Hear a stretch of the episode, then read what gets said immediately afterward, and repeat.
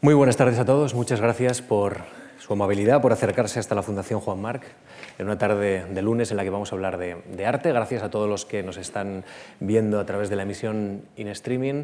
En una semana en la que es muy importante el arte porque es la semana de Arco y hay multitud de actividades. Nosotros empezamos esta semana inaugurándola, desde luego, con, con una conferencia yo creo que va a ser muy interesante con dos personas de la máxima calidad e interés. Antonio San José, ¿qué tal? Muy buenas tardes. ¿Qué tal? Muy buenas tardes, Íñigo. Un placer, como siempre, compartir contigo. Pues igualmente, y hablando de arte, que además eh, viene al hilo de la actualidad y es un tema sin duda muy, muy interesante. Es la primera vez que lo abordamos, además, en Agustín Palpitante. Esta semana les decía que, se inaugura Arco, faltan apenas unas horas. Por primera vez Arco cambia de orientación, no, no hay un país invitado, sino que hay un asunto, eh, un lema que, que es muy sugerente. El futuro no es lo que va a pasar, sino lo que vamos a hacer. Así que de esto vamos a hablar de, en los próximos minutos. De, construiremos primero eh, el mundo del arte y luego hablaremos un poquito de, España. Y lo vamos a hacer con dos personas, eh, como decía, dos invitados de mucha solvencia y, trayectoria en el mundo del arte. Elisa Hernando, ¿qué tal? Muy buenas tardes. Buenas tardes, Diego. Eh, Elisa Hernando es doctora en Ciencias Empresariales e Historia del Arte, es directora de la consultora Arte Global. También nos acompaña Vicente Furió. ¿Qué tal, Vicente? Muy buenas tardes. Buenas tardes. Es profesor de Teoría y Sociología del Arte de la Universidad de Barcelona y también tiene una colección, eh, la colección Furió, con lo cual también tiene esa doble personalidad o, esa doble visión sobre el mundo del arte, la de coleccionista y la de experto. ¿no? Mm, la Fundación Juan Marc nos propone hablar de arte esta tarde, hablar del concepto del arte, del mercado del arte. Yo les quiero plantear, eh, en primer lugar, y aunque sean criterios un poco más teóricos, pero yo creo que son muy necesarios para sentar la base de lo que, de lo que vamos a hablar esta tarde, eh, ¿qué es lo que hace que una obra de arte tenga valor o tenga precio en el mercado? Y esta es la primera dicotomía que les quiero presentar. Valor y precio en el mundo del arte es lo mismo. Elisa, ¿qué opina? Pues eh, fíjate si es extenso el tema que mi tesis doctoral fue sobre eso, sobre el valor. Eh, podemos hablar de valor desde el punto de vista del comprador, ¿no? ¿Qué percibe el, coleccionista o el amante del arte cuando, cuando compra una obra de arte? Y a lo mejor el, valor que tiene para un coleccionista puede ser igual o diferente al precio. Al final el precio no deja de ser el valor económico, cuánto cuesta. Pero eh, yo creo que al final el arte aporta algo más, porque las personas cuando les gusta... Em, pueden realmente llegar a sentir eh, sensaciones, emociones hacia una obra, se pueden enamorar de una obra de arte. Entonces, a lo mejor están dispuestos incluso a pagar más o todo lo contrario. Ven un artista, una pieza, les parece horroroso y aunque sea asequible no lo van a pagar.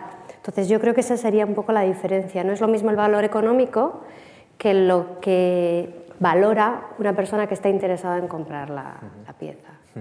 ¿Y el valor de la obra de arte siempre se refleja en el precio? ¿O puede haber también algún tipo de dicotomía? Cuando hablamos de precio, eh, siempre tiene que haber detrás una cuestión objetiva. ¿no? Entonces, ¿qué determina el precio de una obra? Pues determina el currículum del artista dónde ha expuesto, en qué colecciones importantes está, qué premios ha obtenido. O sea, realmente hay una, correlación, pues también depende de la técnica. Hay muchas variables, o sea, podríamos hablar de la cantidad de variables que influyen a la hora de determinar el precio. Entonces, esas serían como cuestiones mucho más, más objetivas. Vicente, ¿qué, qué opina? Bueno, comentabas que si efectivamente... Eh, valor y precio son cosas que son las mismas cosas, son distintas. ¿no? Eh, yo creo que es útil hacer una distinción entre lo que llamamos el eh, arte y mercado, eh, el precio de las obras, la cotización. Esto es una cosa. Yo creo que mm, hay otra cosa que es distinta, que es el valor estético-artístico de la obra de arte, incluso su mm, significado histórico o su relevancia histórica. ¿no? Son dos cosas distintas, que están relacionadas eh, eh, y que incluso a veces pueden ser bastante simétricas, pero no siempre. Eh, por poner un ejemplo conocido, un artista internacionalmente famoso que es Gerhard Richter, un artista alemán. Eh, es un artista muy cotizado y a la vez es un artista que tiene un gran prestigio internacional en los medios académicos, eh, eh, en el entorno de, los expertos, de los especialistas, etc. Pero hay casos en que hay contrastes y a veces pueden ser contrastes bastante, bastante visibles y que tendrían que explicarse. no sé, un artista como, conocido como Fernando Botero es muy cotizado pero en cambio en los libros de, historia del arte que revisan el arte de los últimos 30 o 40 años no, suele ocupar un espacio muy, destacado. Em, del mismo modo, cuando revisamos rankings o palmarés de, artistas, eh, vemos, por ejemplo, a nivel de, precios, de cotizaciones, eh, en estos últimos años creo que hay un, grupo de artistas chinos que, eh, están vendiendo precios, eh, obras a precios altísimos. Estos mismos artistas no suelen salir en las listas o en los rankings que se hacen en que los estudiosos intentan valorar la significación histórica, el valor estético, artístico de, estos artistas.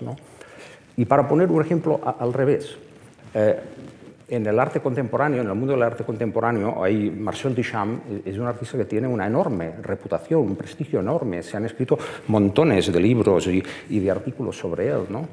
Em, y Marcel Duchamp casi no tuvo ni tiene mercado, porque su obra circuló muy poco en el mercado en su época, incluso después tampoco ha circulado demasiado. ¿no? O sea que hay artistas que que no tienen mucho mercado y pueden haber llegado a tener una gran reputación.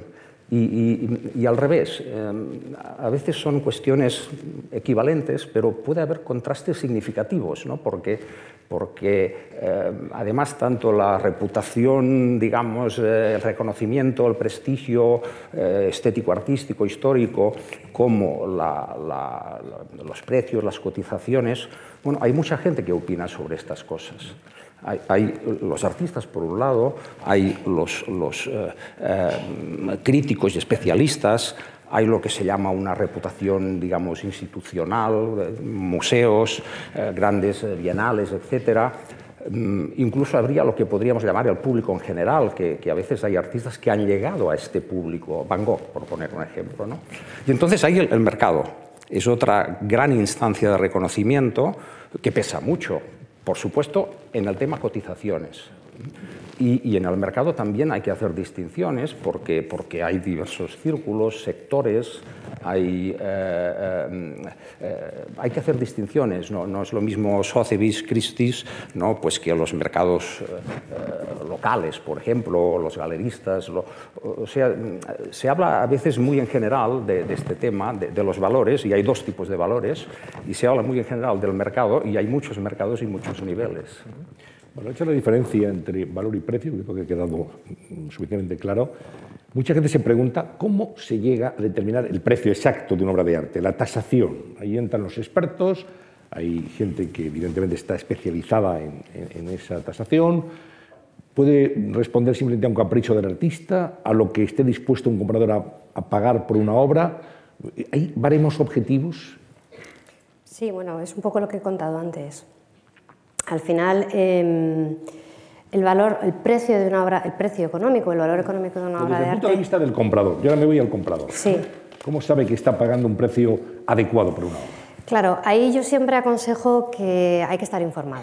O sea, realmente eh, lo que te está pidiendo, una obra, imagínate, eh, una obra te está pidiendo 10.000 euros. ¿Es caro o es barato? O sea, realmente lo que hay por ese precio es eh, lo que hay detrás es lo que explico antes, está el currículum. Entonces, para un comprador lo que tiene que estar es informado.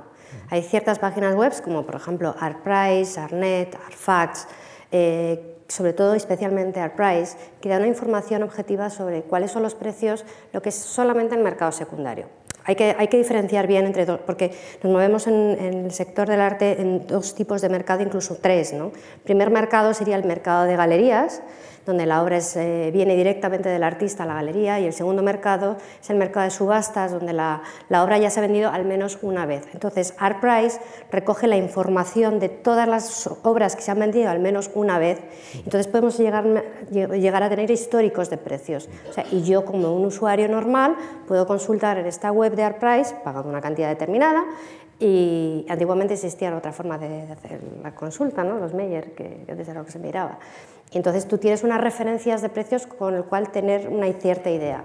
Y al final también, eh, cuando estás dentro del sector, para nosotros quizás es más fácil porque estás acostumbrado y enseguida tomas referencias de, de los precios, pero bueno, para un, alguien de fuera, yo siempre que lo que digo es que hay que informarse, hay que preguntar, hay que ver y hay que comparar. Y los precios al final siempre detrás tienen una referencia objetiva. Pues no es lo mismo una pintura que una obra múltiple. Siempre hay excepciones. Eh, aunque esté mal decirlo, eh, el tamaño también importa. Cuanto más grande sea una pintura, pues será más, más cara. Entonces, hay una serie de parámetros que también nos permiten poco diferenciarlo. No es lo mismo un artista joven que un artista consagrado, que un gran maestro que tiene una proyección internacional.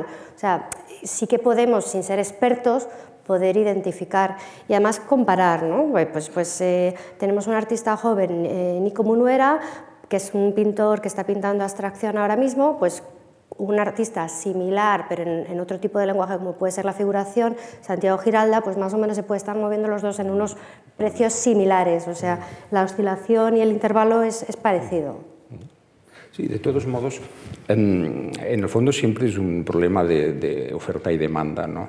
Eh, o sea, si la obra de un artista es muy demandada eh, eh, por gente que tiene mucho dinero y la obra es escasa, tendrá un alto precio, no hay más. ¿no? Eh, lo que pasa es que estos precios, que se pueden establecer de un modo bastante objetivo con estos baremos que, decía Lisa, eh, bueno, también son un poco relativos en función de, a qué nivel de mercado nos situamos. O sea, una misma obra puede valer, mm, eh, puede tener precios distintos en distintos puntos del mercado, ¿no?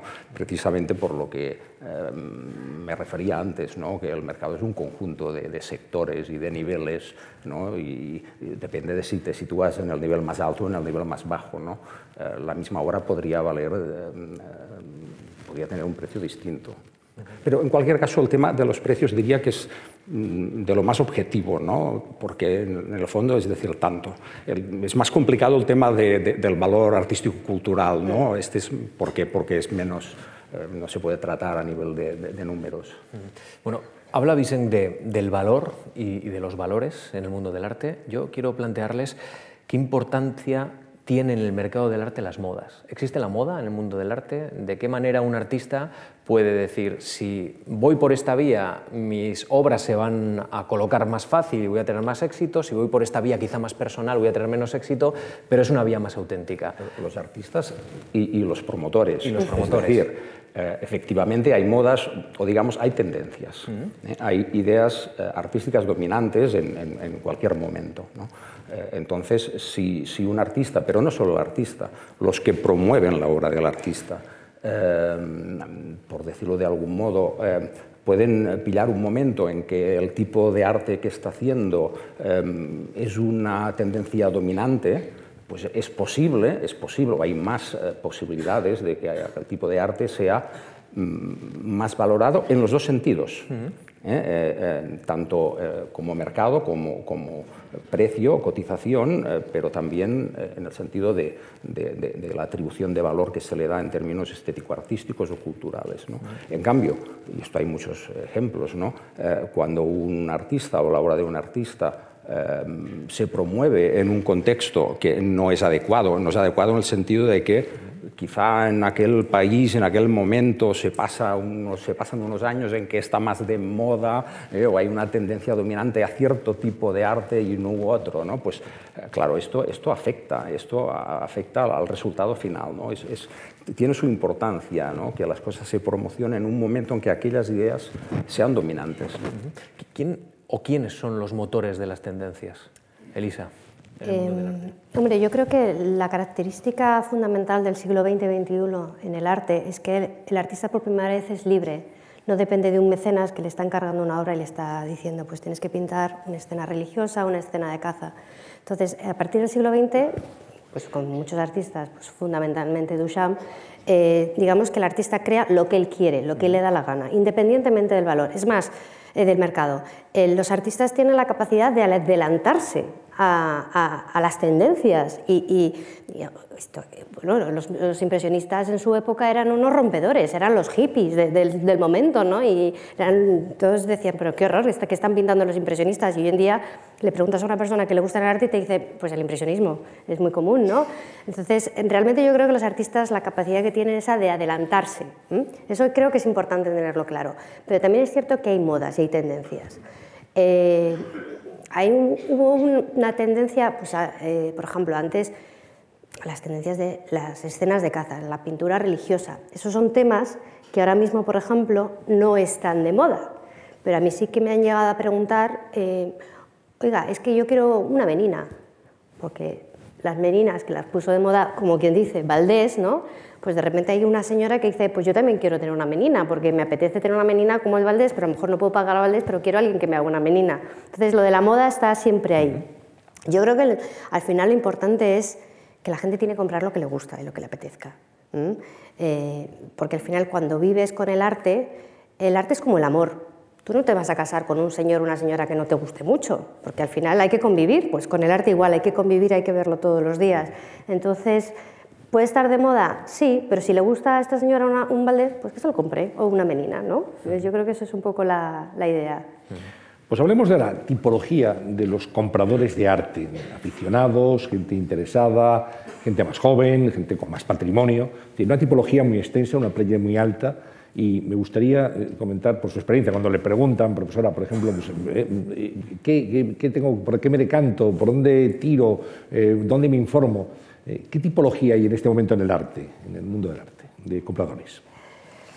Mm, me dicen, eh, ¿hay inversores en el sector del arte? Pues yo creo que no hay muchos. O sea, yo creo que realmente la gente que hay, a verlos, eh, pero sobre todo la gente que hay es la gente que le gusta comprar arte porque realmente disfruta con ello. Em, los hay que lo hacen de una manera un poquito más profesional, pero yo diría la tipología está del amante del arte que no es capaz de, que ve una obra y a lo mejor es capaz de no dormir hasta que no se la compra, ¿eh? que la quiere tener, que se le diferencia un poco del espectador, porque el espectador viene a ver una exposición en la March, pero no tiene esa necesidad de llevársela a su casa, ¿no? El, el amante del arte sí. El amante necesita tenerla, tiene un poco un momento ese de posesión, ¿no? Es mío. Entonces esa sería, podría ser una, Em, una tipología al que disfruta, pero bueno, también está el inversor que compra y vende pues, por sacarse un beneficio. Pero para, para realmente ser un inversor, ¿verdad? Hay que, hay que saber mucho. De todos modos, bueno, las motivaciones por las cuales hay personas que compran arte son diversísimas. ¿no? Eh, creo, mm, además, que es o sea, mm, todos los coleccionistas son compradores, pero no todos los compradores son coleccionistas. ¿eh? Una cosa es comprar ocasionalmente por lo que sea y otra es ser coleccionista. ¿no?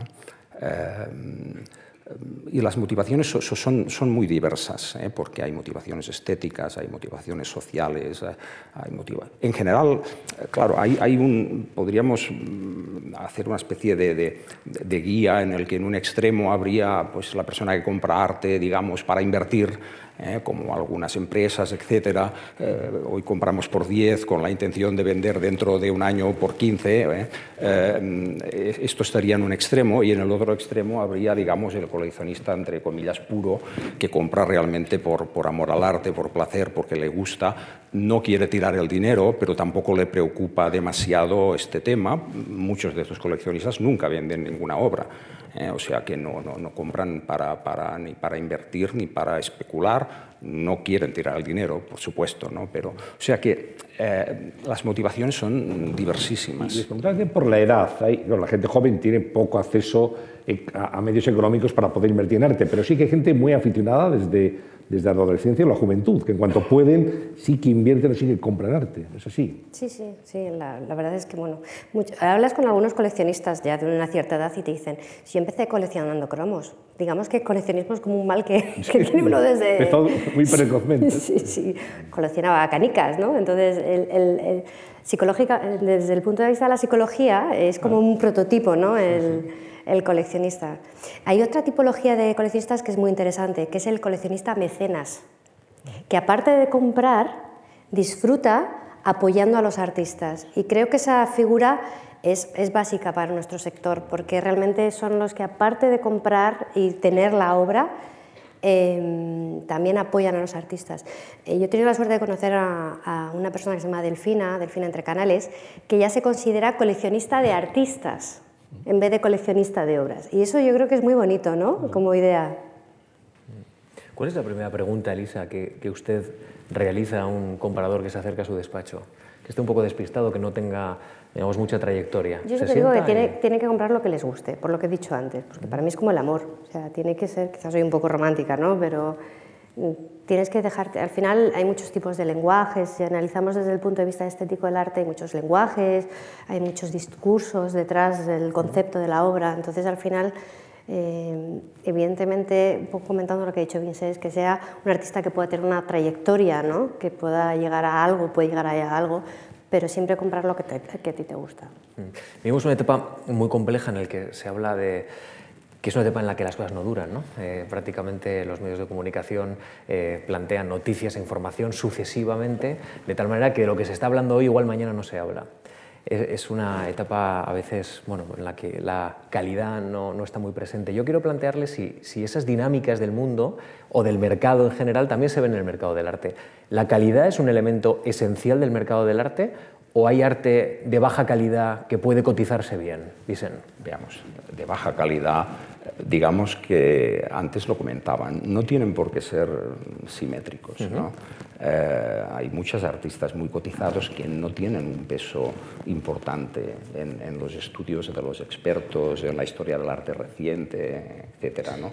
Y, y, al revés. ¿eh? Por lo tanto, creo que es importante hacer esta distinción. ¿no? Eh, me decías que, bueno, antes hablábamos del tema de las modas y yo he pensado, mm, claro, es importante también, aparte de las modas y de las tendencias, eh, cada mundo del arte o cada sistema en cada país, en cada momento, tiene un determinado nivel, un determinado techo. Claro. ¿no? Eh, esto es importante, esto es importante. Si me permites poner un ejemplo muy lejano, pero muy ilustrativo, ¿no?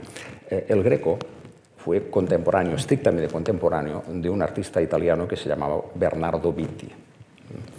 Eh, el Greco se quedó en Toledo y Bernardo Vitti se fue al Perú. Hacía una pintura, una pintura muy parecida, muy parecida, sin entrar ahora en detalles. ¿eh? Eh, bueno, el Greco en, en, en Toledo en 1600 había un techo muy alto el sistema artístico, teoría del arte, eh, gente que encargaba obras. Eh, en cambio, pues, eh, en Perú, cuando Bernardo Vitti se fue al Perú a pintar para los jesuitas, el, techo de estructura que había del mundo del arte era distinto, era más frágil. Era, entonces, bueno, la pintura era muy parecida y uno destacó mucho y el otro muy poco. Esto en su época. Los dos pasaron luego siglos bastante olvidados. Cuando se recuperó el greco a principios del siglo XX, lo recuperó Europa, los centros europeos importantes. ¿eh?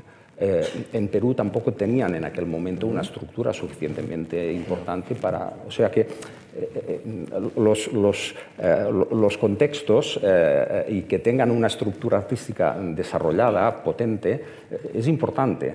Eh, para que un artista tenga éxito tanto a nivel eh, eh, económico como a nivel de valoración estético-artística, mmm, hay algo que es fundamental. O sea, hay que tener, o sea, el, el nivel depende del nivel de los contactos también, del nivel que tiene la estructura del mundo del arte que lo envuelve. Esto es casi una regla general.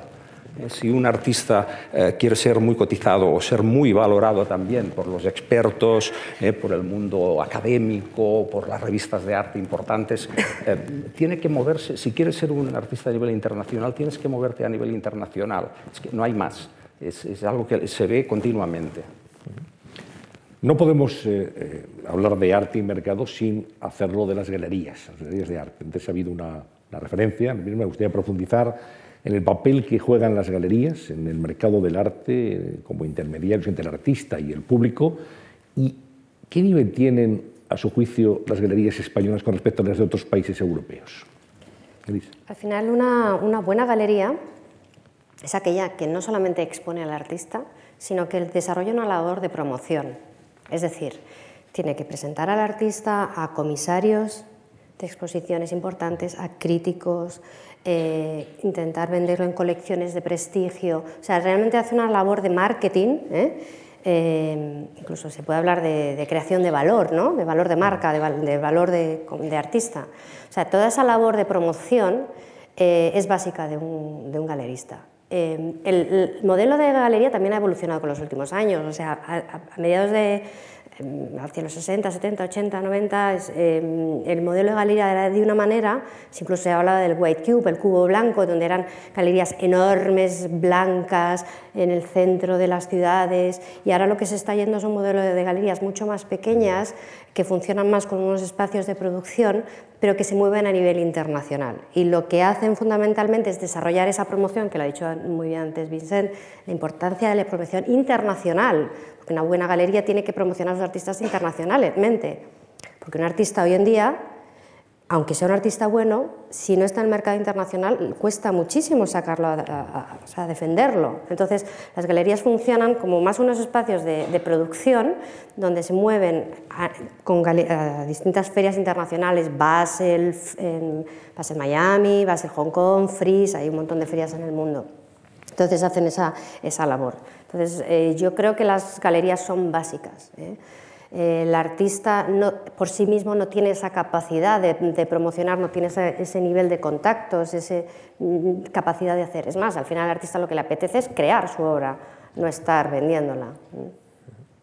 Sí, sí, sin duda, sobre todo en el mercado actual. En Arco, por ejemplo, las galerías son, son básicas. ¿no?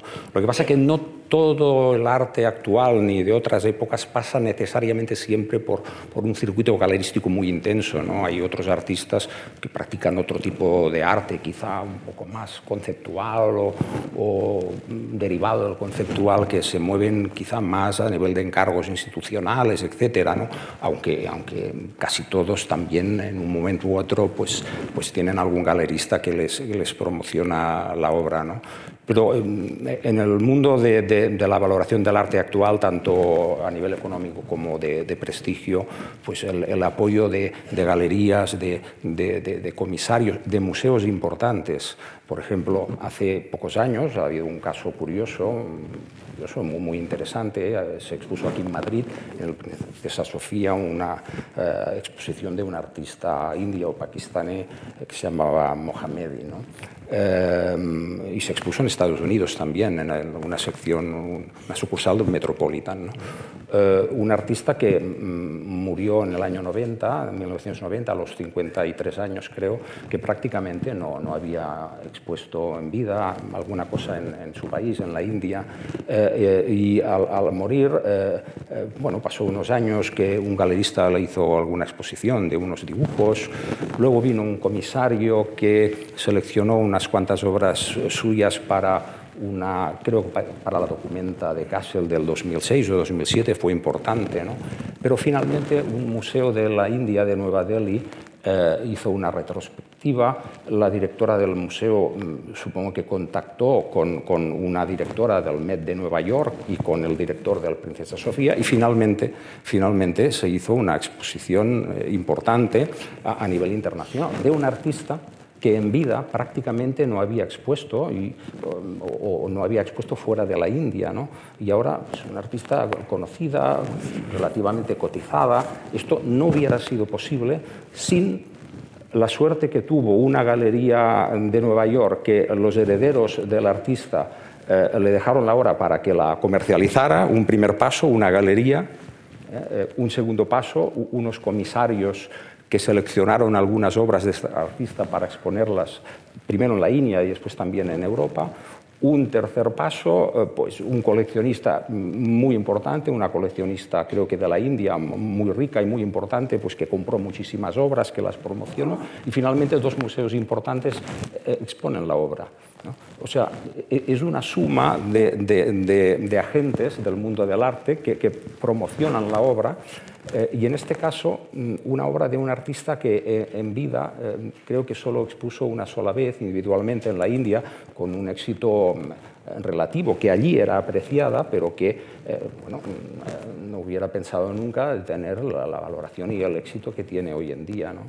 Ahora que estamos hablando de, la dimensión internacional del mercado del arte, ¿qué puntos neurálgicos, qué nodos, podríamos decir, en esta sociedad de la información son importantes? Tendríamos que mirar en Estados Unidos y en Europa, y me imagino también en países, eh, bueno, pues en otros continentes, eh, para, para saber dónde pueden estar las tendencias, dónde pueden estar pues los mercados o el mercado más importante. Elisa.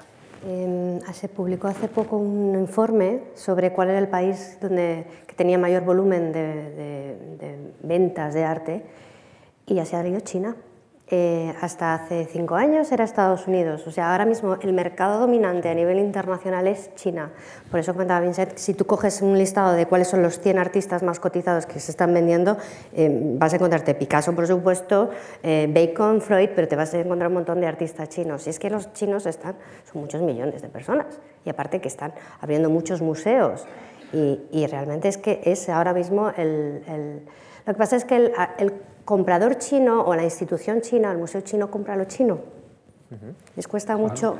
Son nacionalistas. Les cuesta mucho. chinos tienen contactos con galerías, eh, con marchantes que son americanos o europeos importantes, es decir, que, eh, son chinos, pero eh, se están moviendo no solo en el mercado del arte o en, o en la, red de su país, sino que se están moviendo a nivel internacional a partir de galerías y, marchantes, etcétera, importantes que están en Estados Unidos, en Londres, etcétera. Sí, por ejemplo, está Ai Weiwei, que tuve la exposición en Altair, pero vamos, que digamos que ahora mismo, el, si hablamos de volumen de ventas, el, mercado más potente ahora mismo es, China, por supuesto Estados Unidos y Europa.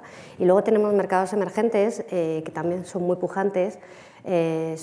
llama la atención, por ejemplo, la zona de, eh, Medio Oriente, eh, Dubái, Abu Dhabi, incluso eh, Turquía, toda esa zona, pues eh, de repente hay ferias, colecciones, museos que están desarrollando. La India también se está convirtiendo en un potente, una zona geográfica importante y por supuesto Latinoamérica, Brasil, ¿eh? pero Latinoamérica que funciona a nivel internacional como arte latinoamericano, que es fantástico, ¿no? porque al final arte latinoamericano vale, da igual que seas argentino que seas mexicano, todo es arte americano. En latinoamericano, los españoles estamos arte español, ¿no? Pero entonces sí que es otra zona así como muy potente. En el mundo del, arte y del mercado hay un papel, a veces polémico, discutido, que es el de los críticos, críticos de arte. Según cómo vaya la feria, pues unos hablarán bien o hablarán menos bien de, esos críticos. Y quería preguntarles por su papel y por la calidad que tienen los críticos de arte y el papel que desarrollan, por ejemplo, aquí en España, Vicente, que, como prescriptores. Sí, bueno, ¿Tenemos buena crítica de arte en general? Veamos, la crítica de arte tuvo un papel muy importante en el mundo del arte en el siglo XIX, en el XVIII, XIX y yo diría que en la primera mitad del XX. ¿eh? Ahora su importancia, su peso es mucho menor, ¿eh? mucho menor, por lo menos la crítica entendido en un, sentido tradicional. Antes hablaba del caso de esta artista india, Mohamedi, no, he citado a ningún crítico, un galerista, varios comisarios, eh, museos, eh, algunas ferias. Eh, o sea, el papel del crítico hoy eh, se ha transformado en realidad. ¿no? pesa, mucho más, pesa mucho más los comisarios, el hecho que seleccionen la obra de determinado artista, la promocionen, la expongan en ciertos certámenes, etcétera los coleccionistas, por supuesto, ¿no? que, eh, todo artista que llega a ser importante en cualquiera de los dos niveles, sobre todo si es en el primer, bueno, el primero, en uno de ellos, en el del mercado, tiene coleccionistas importantes, es que eh, no falla. ¿no? Si un artista es muy cotizado es porque hay gente con mucho dinero que quiere tener obra de este artista y hay poca. ¿eh? Y hay poca. Por lo tanto, mm, pero yo diría que el papel de los críticos se ha desplazado bastante a, nivel de, lo que hacen los comisarios, de lo que se publica en revistas eh, especializadas, eh, mm, de las exposiciones que hacen los museos, que también están, los museos sobre todo importantes, comisariadas por personas que tienen un cierto, eh, sus ideas tienen mucha difusión. ¿no? El crítico que eh, escribe en, los periódicos o ahora pues en internet, en un blog, eh, bueno, están, ¿no? están ahí, pero no creo que, que sean, por lo menos a nivel de, de, de, la cotización, ¿no? si son críticos que tienen muchos seguidores y que sus ideas tienen mucha difusión, pues bueno, es posible que, que sí que pueda afectar al, al nivel de, prestigio, de, calidad que se otorgue a un artista en un ámbito determinado. ¿no?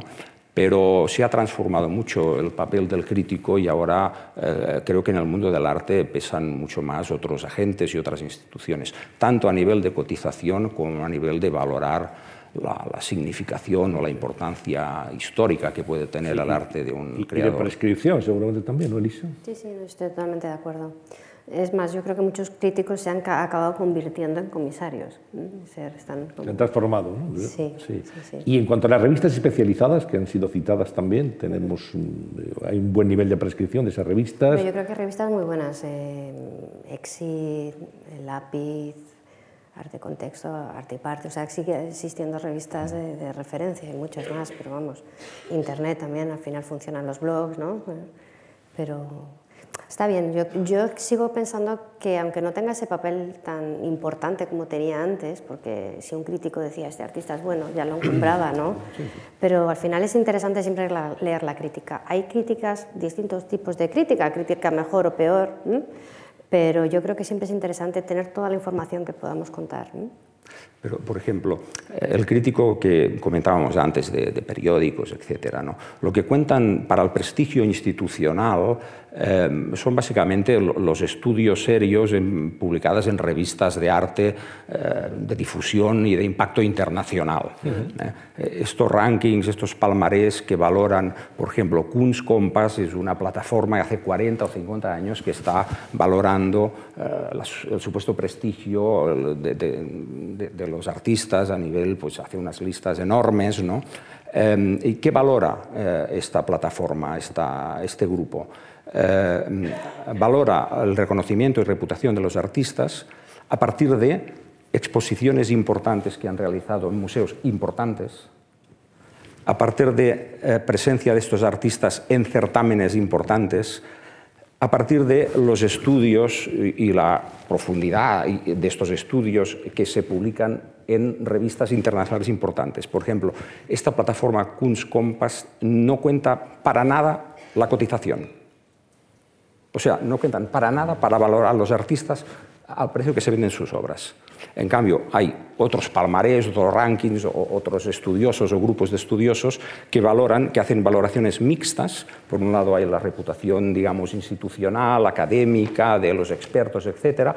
Valoran un poco el tema de cotizaciones. Y hay otras, como Artprice, creo, que es un grupo francés, me parece, que cuenta cotizaciones solo.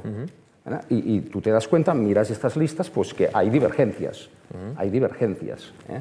Eh, eh, y esto, esto, da que pensar, ¿no? porque yo diría que se impone una realidad sobre la valoración del arte, tanto económica como a nivel estético-artístico y histórico, mm, bastante variable, ¿no? con, con fluctuaciones, con mm, menos, digamos, seguridad de la que a veces se reconoce, ¿no? o por lo menos se reconoce desde dentro del mundo del arte.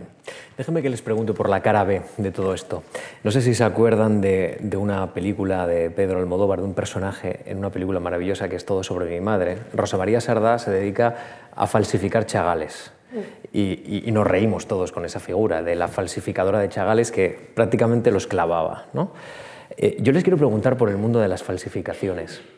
¿Cuánto de importante hay que, hay que inquietarse? ¿No? Hay genios y grandes artistas en el mundo de la falsificación porque es muy difícil falsificar y, pueden eh, pasar por buena una obra que, que, es falsa. De esto nunca se habla, pero quiero preguntarles, Vicente y, y Elisa. Bueno, sí, falsificaciones ha habido siempre y las hay. Y yo estoy seguro que en determinados museos eh, en la mayoría hay alguna falsificación, más en unos que en otros, eh, en el sentido que no quiero dar nombres, ¿no? pero es distinto un museo mm, de un coleccionista particular que no ha pasado filtros rigurosos de, eh, que, el Museo del Prado, ¿eh? que, su contenido viene pues, de, colecciones de la monarquía y que, bueno, que seguramente es, es, mucho más seguro, ¿no? pero de falsificaciones las hay. ¿eh? y, bueno, y hay artistas que son más fáciles que falsificar que otros y mucho más eh, falsificados. ¿eh? sobre todo los más caros, por supuesto.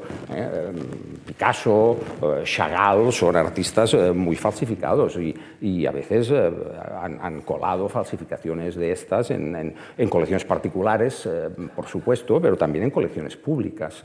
por lo tanto, es algo con lo que hay que contar. ¿Eh? Y como, como, usted decía, hay falsificadores muy buenos, muy buenos. ¿eh? Y una buena falsificación es como un crimen perfecto. ¿eh? Hasta que no se encuentra, no se encuentra. Aquello es auténtico. Y por lo tanto es algo con lo que hay que contar. Lo y que a veces se encontrará en siglos, entiendo, ¿no? ¿Cómo? Que a veces se encontrará en siglos. Sí, Sí, pero tampoco hay que exagerar, ¿eh? tampoco tenemos que dar la imagen de que en el mundo del arte los museos, las ferias, las galerías están llenas de obras falsificadas. Esto, esto sería una exageración, de, ningún modo. ¿eh? Pero mm, a veces hay mucho dinero en juego, hay falsificadores muy hábiles que quieren darse publicidad, que quieren eh, retar a los críticos o a los, eh, a los museos. Y, bueno, hay una historia de falsificaciones, hay muchos libros que hablan de la historia de la falsificación y que hay ejemplos desde el mundo antiguo hasta hoy mismo. Sí.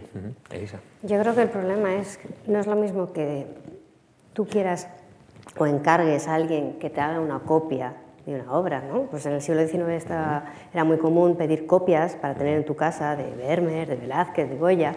No pasa nada, pero otra cosa es que te vendan o que tú compres un Goya pensando que es auténtico y es falso. Ese es el problema. Eh, copistas hay. O sea, nos vamos al, al, Prado y es maravilloso ver los copistas. Además, yo no sé si han podido verlo, pero se lo recomiendo. Maravilloso. Pero claro, una cosa es que tú te estén, quieras comprarte pues que tengas la capacidad de comprártelo un Velázquez y que vayas a pagar millones y resulta que es falso, pues ese es un problema muy gordo. Entonces, evidentemente, eh, es una de las grandes barreras que hay en nuestro sector, sobre todo cuando hablamos de grandes maestros, porque no hay falsificaciones de gente joven o gente que está empezando o media carrera. Eh, pero para eso contamos con, gracias a múltiples disciplinas, pues que van desde muy científicas hasta eh, expertos eh, de la historia del arte, pues que a través de análisis químicos, ópticos, se puede analizar la fecha de la pieza. O sea, lo primero, si te vas a comprar un Velázquez, primero tienes que tener un informe de un buen laboratorio, que los hay, de datar la, la tela, de qué año es la tela. O sea, si te están vendiendo un Velázquez y resulta que la tela es del 19, Sí, pero aún así, aún así, eh, no quiero extender una sombra de sospecha, ¿no? ni mucho menos, ¿no? pero hay casos, hay casos en que museos importantes tienen piezas que han estado estudiadas por muchísimas personas muy cualificadas. Ahora recuerdo un caso famosísimo de hace bastantes años en el Getty, en el Paul Getty, un curos, una escultura griega antigua, eh, que la compraron por un montón de millones de dólares pensando que era auténtica. Empezaron a haber dudas, la analizaron durante años, durante años. ¿no?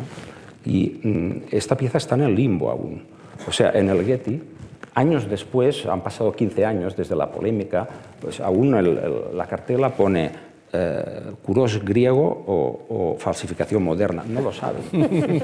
no lo saben. Y lo han estudiado durante años ¿eh? los mejores especialistas del mundo en este tipo de obras. ¿no? Han hecho pruebas de todo tipo. Esto es un caso extremo. Pero quiero decir que la seguridad absoluta eh, eh, es imposible. Hay algunos casos que, se escapan. Bueno, aquí en el caso, por ejemplo, del Prado hay un, caso célebre, el de Manuel Amena, por ejemplo, que decidió rebajar el coloso ¿no? de pintura de Goya a pintura de, pues de su, digamos, de su estudio. Bueno, pero ¿no? esto no es una falsificación. ¿eh? No, no, una cosa es una falsificación. Pero, pero esa decisión fue La sometida a controversia y polémica. ¿no? que es otra cosa. Sí, sí. Esto es una- un cambio de atribución de un artista importante, Goya, a un posible seguidor de Goya, que además no fue solo Manuel Amena, había un equipo que estaba de acuerdo, pero había gente que estaba en desacuerdo. Efectivamente, por eso lo, me refiero a él, porque hubo una y gran aún hay polémica. gente que está en desacuerdo. Sí, y sí. esto creo que es bueno decirlo y que se sepa. Claro.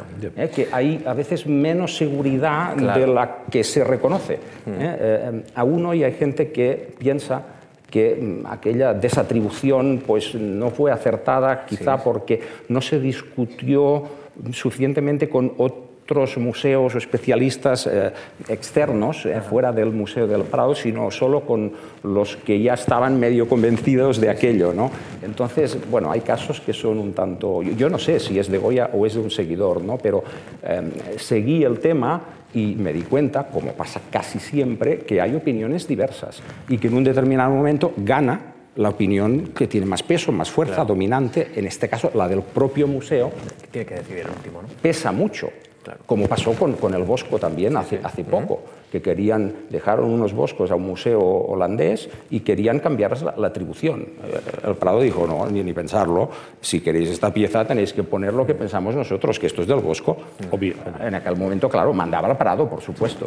Tenemos algunas preguntas. Hay preguntas, sí, efectivamente. público. Mira, Maida de Pablo nos pregunta lo siguiente. Las nuevas tecnologías, dice, han cambiado drásticamente nuestro modo de comunicarnos, de consumir, de interactuar con el arte. ¿Esto ha afectado o afectará de manera significativa al coleccionismo, a su juicio? Hombre, yo creo que hay muchas páginas web que están vendiendo online arte y, y cada vez hay más. Eh, y al principio la gente tenía miedo, le costaba, tenía cierta reticencia a comprar online, pero yo creo que cada vez está, eh, se está como consolidando como forma. Sí que es cierto que nunca te vas a comprar un Picasso online, ¿eh? pero hasta determinado nivel de, de- presupuesto el mercado online funciona fenomenal. También tiene que ser una página web que tenga un Sí. prestigio, ¿no? Un cierto valor, un cierto Sí, prestigio, sí. pero, sí. pero vamos, yo sí que estoy de acuerdo y me parece bien que se, se las. Si me permites añadir, bueno, a nivel del coleccionismo, claro, los coleccionistas, compradores, coleccionistas de todo tipo, cada vez consultan más por Internet. Las plataformas digitales son básicas, ¿no?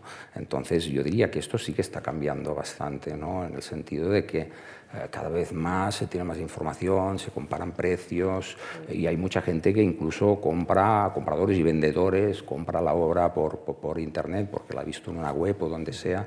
Eh, y en fin, no, no la ve físicamente hasta que, hasta que no la tiene en casa. ¿no? Yo diría que eso es una tendencia bastante, bastante que va en aumento. ¿eh? Vamos con un par de preguntas más que, que están aquí ya, eh, que nos han llegado a través de Internet. ¿Creen, dice, que aparecerá un modelo de negocio disruptivo en el mercado del arte que altere los parámetros actuales, como ya ha ocurrido en otros sectores de la economía? Mm, Bueno, yo lo que creo es que, por ejemplo, Instagram está revolucionando el formato de darse a conocer a los artistas. ¿no? Muchos artistas están utilizando Instagram para promocionarse. ¿no? Antes yo hablaba de las galerías, pero resulta que Instagram pues, todavía no llega al nivel de las galerías, ni mucho menos, pero sí. Pero modelo de negocio, pues sí, pues puede pesar perfectamente, claro, claro. No sabemos, ha evolucionado mucho el mercado del arte en los últimos 100 años, o sea, que no sabemos lo que va a ocurrir dentro de 20, 30, sí. Mm, sí, no, no, estoy de acuerdo. Un cambio así drástico mm, no, no, tampoco lo veo. Una no, gran disrupción no parece. ¿no? No, eh, insisto en lo de las plataformas digitales. Esto me parece que va en aumento. ¿no? Muy bien. Pues pregunta de Mara Sánchez Llorens, que dice, ¿quién lidera la narración contemporánea del arte? ¿Es dicha narración determinante en el valor de la obra de arte contemporánea? Empiezas a hablar del valor estético-artístico, es básico. ¿no? Al final, la cotización económica de un artista también depende eh, de, de su discurso. Si hay alguien que esté marcando tendencia ahora mismo, pues yo creo que no hay una sola voz, que hay muchas, ¿no? Sí, sí, aunque hay determinados sectores del mercado que promocionan más un tipo de arte que otro, hay determinados museos que promocionan más un tipo de arte que otro, o sea, esto depende un poco de, la plataforma desde donde, eh, no sé, en general, pues las galerías o Arco, lo, que quieren los galeristas es, vender y por lo tanto eh, eh, expondrán cosas que que piensen que se, se pueden vender, ¿no? Eh, y en cambio, pues hay otros tipo de artistas que, que, se mueven por circuitos quizá algo distintos eh, o alternativos o circuitos más de, de encargos institucionales y de, de, de, ir a concursos, intentar, bueno, que eh, es un sistema un, o es un circuito un poco, un poco distinto, ¿no? Bueno, llevamos 50 y pocos minutos de conversación y no han salido números. Esto es probablemente una cosa muy positiva, pero vamos a aterrizar, si me permiten, un poco en los, en los números, porque estamos a punto de que se inaugure Arco y, y hay millones de euros y al final eh, bueno, pues los informes siempre precisan cómo va el mercado en cuanto a facturación, no facturación. Eh, algunos datos, por ejemplo, el último informe de la obra social La Caixa sobre el mercado español dice que, España es el quinto mercado más importante de, de, la Unión Europea. Todavía estamos lejos del récord de facturación de 2006 y 2007, con 481 millones y 479 millones de euros facturados. El año pasado cerró con 385. Yo le quiero preguntar, por ejemplo, a, a Elisa, ¿qué perspectiva tiene Arco este año? ¿Cómo, cómo, cómo se está recuperando o no el mercado español? Yo creo que es optimista, bastante optimista. Eh, sí que es cierto que, que ha habido un bache importante, eh, porque al final en el mercado del arte no vivimos en una burbuja de cristal. ¿eh? O sea, realmente cualquier tipo de coyuntura macroeconómica va a afectar, es una cuestión de oferta y demanda. Eh, si vivimos una situación donde están cerrando empresas, donde la gente está en paro, pues es normal que afecte, ¿no? Eh, pero ahora mismo estamos saliendo de esa situación de recesión económica, ya, ya están perspectivas de crecimiento y eso realmente se ve en el arte.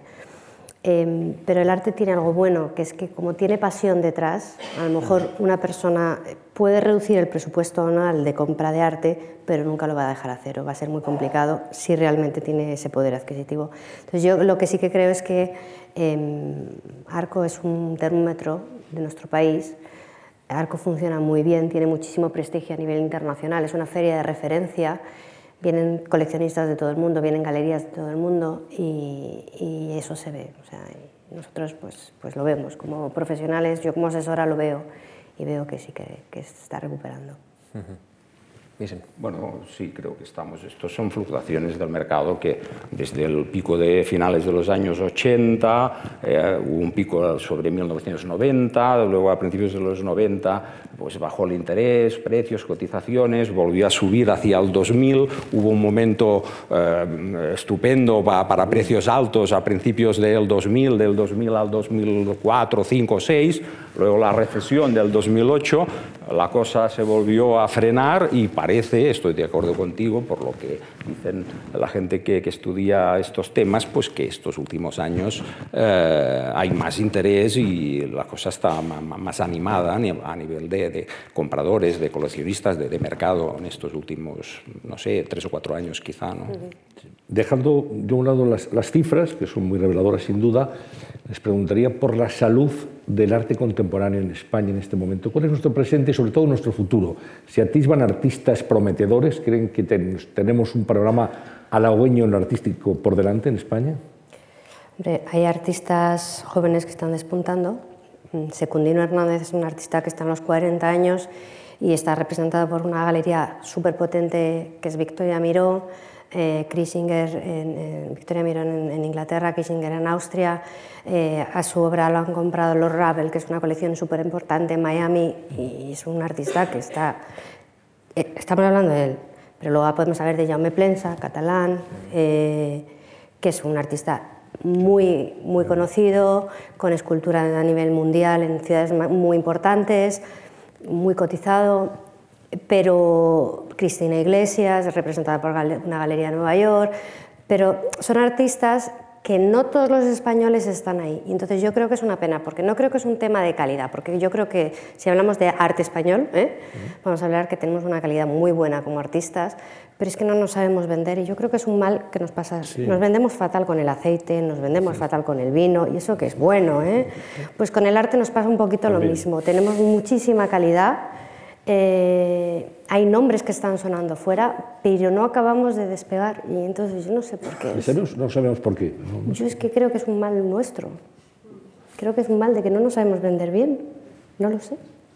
No lo sé de todos modos, a los artistas jóvenes o emergentes hay que apoyarlos también, ¿no? Eh, entonces, eh, y no solo a nivel de, mercado, hay que apoyarlos a nivel de instituciones, de becas, de ayudas, eh, en fin, que no, que no estén en la precariedad con la que a veces están, ¿no? O sea que hay aquí un trabajo a hacer a nivel de artistas jóvenes para apoyarlos, igual que el tema de la educación artística, el estudio del arte, la investigación, etcétera, ¿no? Que esto es importante No solo los consagrados. ¿no? Esto que dice Vicente es, muy revelador. Marta Pérez Ibáñez realizó un estudio eh, que se publicó en 2017 sobre los creadores españoles y eh, a mí me ha llamado mucho la atención el, dato. la actividad económica de los artistas demuestra que la actual situación es, si cabe, más difícil tras los últimos 10 años de actividad. Eh, el 46% de los artistas, dice este informe, consultados declaran percibir menos de 8.000 euros anuales a pesar de dedicarse a otras actividades. ¿Con el mundo del arte uno puede ganarse la vida o son pocos los que se ganan la vida? Son pocos, seguro. Hay muchos estudios realizados sobre esto, de sociólogos, de economistas. En los años 80 se ha publicado un par, de estudios muy importantes en que eh, la conclusión era que solo uno de cada cinco artistas podía vivir de su trabajo. Eh, o sea, ahora eh, las proporciones pueden ser un poco distintas, pero eh, desgraciadamente siempre, siempre es, es, una minoría. ¿no? es así, la mayoría de artistas jóvenes compatibilizan su, su creación con otros trabajos, pocos, un sector pequeño pueden vivir realmente de, su arte. ¿Y desde las instituciones se puede hacer algo, Elisa, para ayudar a, la creación artística? Eh, siempre ha habido becas, concursos, residencias, pero claro, con la recesión económica, la crisis, se han recortado presupuestos, se ha recortado sanidad, como no va a recortar cultura, ¿no? Entonces, bueno, pues eso ha afectado directamente a cualquier tipo de, de apoyo y de promoción, sí. Entonces, pues es una labor también a lo mejor de, y se hace, instituciones o fundaciones privadas, o sea, eh, mecenas particulares, por eso yo he hablado de la importancia del mecenas particular, que también tiene que apoyar y, dar esa... Lo que pasa es que aquí en España no tenemos un sistema fiscal que lo favorezca, como por ejemplo en Estados Unidos. Pero bueno. Hablando, disculpa, de artistas jóvenes, ahora he pensado en los mayores eh, eh, creo que el otro día salía un artículo en no sé qué periódico en que decía claramente que se está penalizando al artista que se jubila, quiere continuar haciendo arte, pero no puede hacerlo a menos que renuncie a su pensión en su totalidad o en su mayoría. Bueno, esto creo que eh, estamos al otro, no son artistas emergentes, al contrario, artistas que han toda una vida quizá haciendo arte, se jubilan, quieren continuar haciendo arte, pero eh, el Estado no, no, les ayuda a nivel. Esto creo que es un tema también eh, importante que podría o debería revisarse. Es terrible. Sí, porque el que es artista se penaliza la, creatividad, la, mundo intelectual de este modo. Hablamos de instituciones y ustedes conocen muy bien una tan importante como la universidad. Me gustaría eh, que no dejáramos pasar la oportunidad para hablar del papel de la universidad en la promoción, en el conocimiento, en el desarrollo del arte. ¿Y, qué detectan ustedes en los alumnos que llegan a, las aulas? ¿Qué tipo de interés, qué tipo de alumnos y cómo podemos sentirnos en cuanto a la difusión del conocimiento artístico, que es básico, es determinante cuando hablamos de un mercado de arte que tiene que ver con eh, el valor, con el precio, pero también con el conocimiento, el conocimiento profundo que siempre se ha transmitido en la universidad? Yo tengo alumnos, yo doy eh, dos asignaturas, una es tasación y otra es economía del arte en un máster de mercado y tengo alumnos con este máster, mm, vienen de diferentes licenciaturas, ¿no? vienen desde historia del arte, por supuesto, pero también vienen de empresariales o de derecho, que les fascina el arte, les gusta tanto que quieren dedicarse a ello. ¿no? Entonces, eh, tiene, tiene un halo pues, como de, interés, de, de, querer trabajar en ello y, lo que sí que encuentro, encuentro es que les falta mucho conocimiento todavía. Entonces, sí que es cierto que el arte contemporáneo, por ejemplo, yo cuando hice historia del arte en la universidad, me quedé en tapiz. me llegó hasta Tapias la historia del arte contemporáneo. Todo lo que yo he aprendido de arte contemporáneo después ha sido a base de ir a exposiciones, ir a museos, eh, leer, ¿no? Tal hablábamos. Entonces, pero sí que es cierto que los jóvenes que empiezan, que están estudiando o que quieren dedicarse a ello tienen muchísimo interés. Hay esperanza, por tanto. ¿eh? Sí, además hace falta profesionales, yo creo que es importante. Bueno, el propio arte ayuda mucho, ¿eh? porque, veamos, eh, las humanidades están en crisis, las humanidades, esto no me cabe ninguna duda, ¿no? Pero mm, el arte del Renacimiento italiano o el arte de las vanguardias casi se vende solo, casi. Eh, o sea, gusta mucho. Y, por suerte en las eh, universidades, en las facultades donde se estudia arte o historia del arte, eh, continuamos teniendo bastantes alumnos. Es una suerte. Sobre todo alumnas, ¿no? Tienen más alumnas. Sobre todo alumnas, sí. Sí. Hay más mujeres. Un porcentaje en, ese de, de 80-20, más o menos. Sí, pero fíjese usted, ¿cuántos directores de museo mujeres hay? Es verdad. Es tremendo. Pues es una asignatura pendiente. Me toca ser reivindicativa, no, Ya, como está de moda ser reivindicativo con el tema femenino, en este, pues en este caso es describir, arte, ¿no? Elisa es describir la realidad. sí, pero es real, es real. Sin embargo, hay más galeristas. Galeristas mujeres sí que hay. Sí, pero porque es, una, es, algo privado. O sea, digamos, yo soy empresaria, y yo me, me, me he creado mi empresa, entonces a lo mejor cuando eres emprendedora lo haces. Pero claro, estos puestos de director de museo al final es algo... No, sé, es que tampoco quiero a ver si voy a decir alguna tontería o algo. Bueno, pero queda dicho, queda reflejado. Se detecta también, creo, más eh, con, el tiempo, más interés por el arte actual, por el arte contemporáneo quizá, que por el arte del pasado. ¿no? Eh, yo por lo menos lo he detectado en estos últimos años, ¿no? que la gente, los alumnos, eh, están muy interesados. El mundo del arte contemporáneo está eh, no, diría que es un boom, pero, pero interesa más, interesa más que no el arte, estudiar el arte del pasado, es una realidad, ¿no? Aunque como historiador del arte quizá me duela que haya tanta desproporción, pero es lo que veo. Bueno, hemos tenido una visión global del arte y del mundo del arte en estos poco más de 60 minutos, así que muchísimas gracias Elisa y Vicente por eh, la manera en la que se han expresado, la honestidad y también la manera en la que nos han hecho ver una cuestión compleja y a veces lejana, aunque veamos y estemos vinculados a la Fundación Marc, eh, de alguna manera nos guste el arte, es verdad que, no todo el mundo aquí es coleccionista y a veces hay algunos clichés que hemos podido desmontar a lo largo de esta hora de, información y de contenido. Así que gracias de verdad, Elisa y, y por su amabilidad y, gracias, Antonio, también a ti. Gracias, gracias a ti, gracias a todos ustedes también. Gracias.